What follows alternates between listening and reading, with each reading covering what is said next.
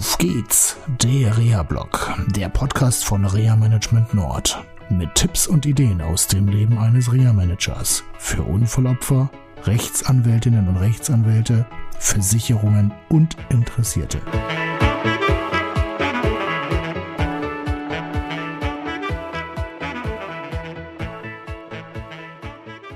Es ist doch äh, sehr erstaunlich, dass äh, Menschen im Reha-Management, jedenfalls von mir, viele Angebote bekommen für eine Unterstützung. Ähm, das betrifft unter anderem auch eine Unterstützung im Dschungel der Behörden, ja, sich durchzufinden, durchzuwursteln und zurechtzukommen.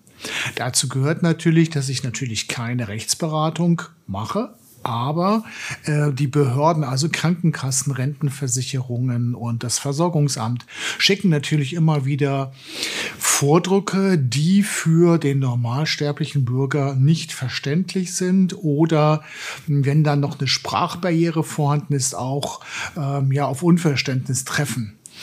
Ähm, insofern wäre vielleicht da an der Stelle mal für die Behörden eine Überlegung es wert, sich mal über die ja, Vordrucke Gedanken zu machen, auch über den Austausch über äh, Vordrucken.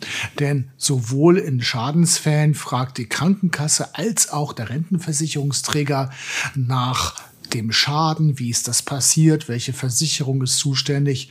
Und da wäre es doch vielleicht manchmal einfacher, wenn es einen Weg geben würde, unter Berücksichtigung des Datenschutzes diese Daten abzugleichen. Das würde dem Bürger helfen.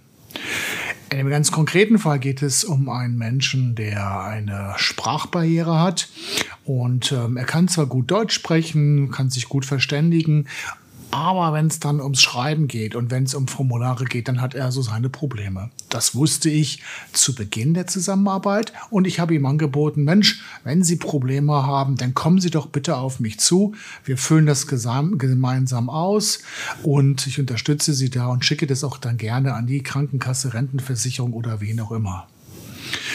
Wir haben dann äh, eine lange Zeit der Rehabilitation und auch einen Beginn der Teilhabe am Arbeitsleben gestalten können. Und äh, mein Klient war auf einem guten Weg. Und dann kommt es, wie es kommen muss, nämlich es kommt eine unfallunabhängige Erkrankung hinzu, nämlich eine schwere Bandscheibenerkrankung und die musste auch operiert werden. Und so ist jetzt die Teilhabe am Arbeitsleben in Gefahr beziehungsweise aufgrund des Alters und der Tätigkeit in der Bereich der Lager und Logistik würde ich schon fast sagen, der Mann wird nicht mehr arbeiten können.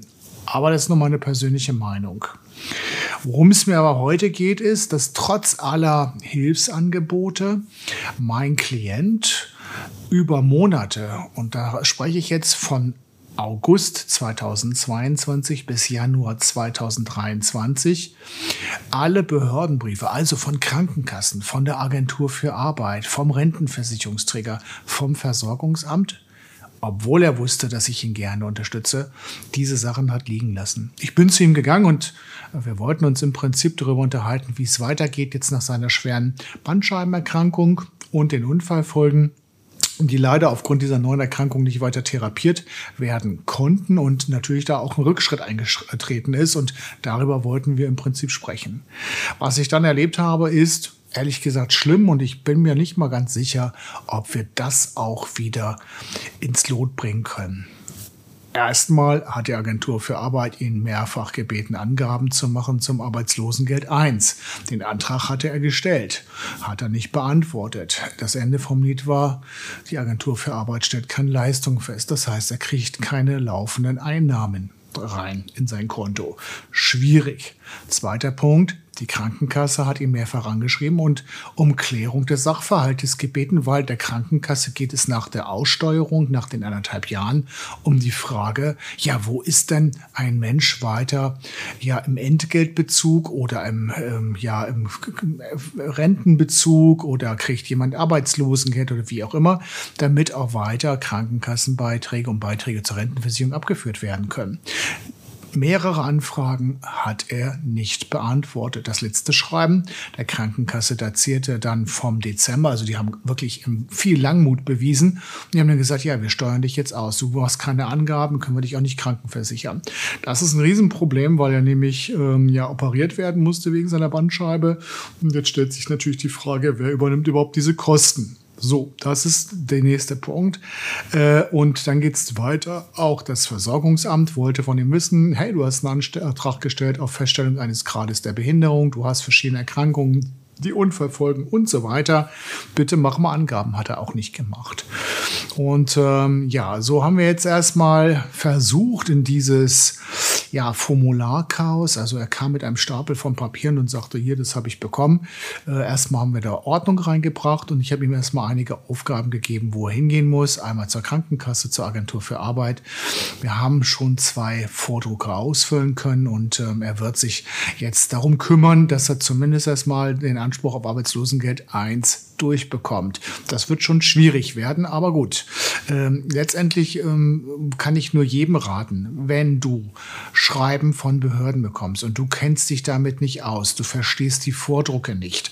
Entweder weil du Probleme hast mit diesem Behördendeutsch oder weil du vielleicht aus einem anderen Land kommst und eine andere Sprache sprichst, dann such dir jemanden, der dir hilft, diese Vordrucke oder auch diese Schreiben zu lesen und auszufüllen, denn sie sind wichtig. Daran hängen Fristen. In dem Fall hängt sogar der Krankenversicherungsschutz dran.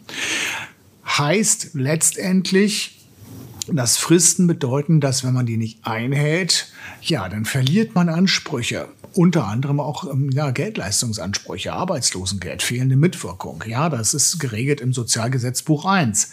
Und dann hat man natürlich ein Riesenproblem. Und schuld daran ist dann nicht der Unfall, auch nicht die gegnerische Haftpflichtversicherung oder der Unfallgegner, sondern da ist man selber für verantwortlich.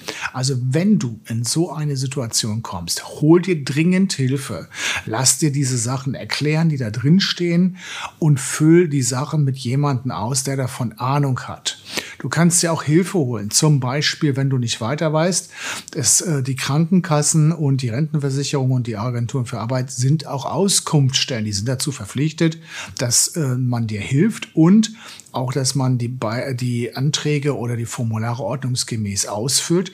Und die sind dann auch dafür zuständig, diese ausgefüllten Formulare an den zuständigen Träger weiterzugeben. Das ist geregelt und zwar gesetzlich im Sozialgesetzbuch. Und die müssen es auch in einer bestimmten Frist machen, weil wenn sie es nicht machen, sind sie nämlich selber zuständig.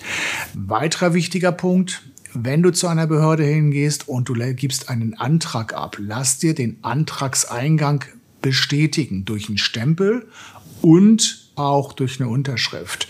Denn ich habe es selber erlebt in einem Fall einer jungen Frau. Da hatte die Mutter den Antrag auf Reha bei der Krankenkasse abgegeben und die Krankenkasse hatte diesen Reha-Antrag angeblich nicht bekommen. Da habe ich die Mutter gefragt, okay, hast du da vielleicht eine Bestätigung? Hatte sie nicht mitgenommen. Damit war natürlich kein Nachweis erbracht, dass der Antrag abgegeben worden ist und insofern, ja, die Krankenkasse war raus aus der Nummer. Also lässt du das immer bestätigen, dass du das abgegeben hast.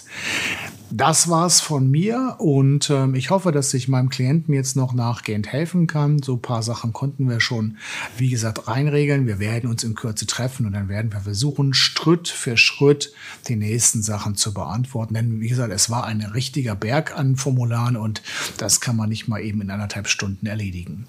Das war's von mir. Ich freue mich auf euch auf die nächste Sendung und ich wünsche euch bis dahin eine gute Zeit und bleibt vor allem gesund. Bis dann. Tschüss. Das war eine Folge von Auf geht's, der Reha-Blog, eine Produktion von Reha Management Nord. Weitere Informationen über uns finden Sie im Internet unter www.der-rehablog.de.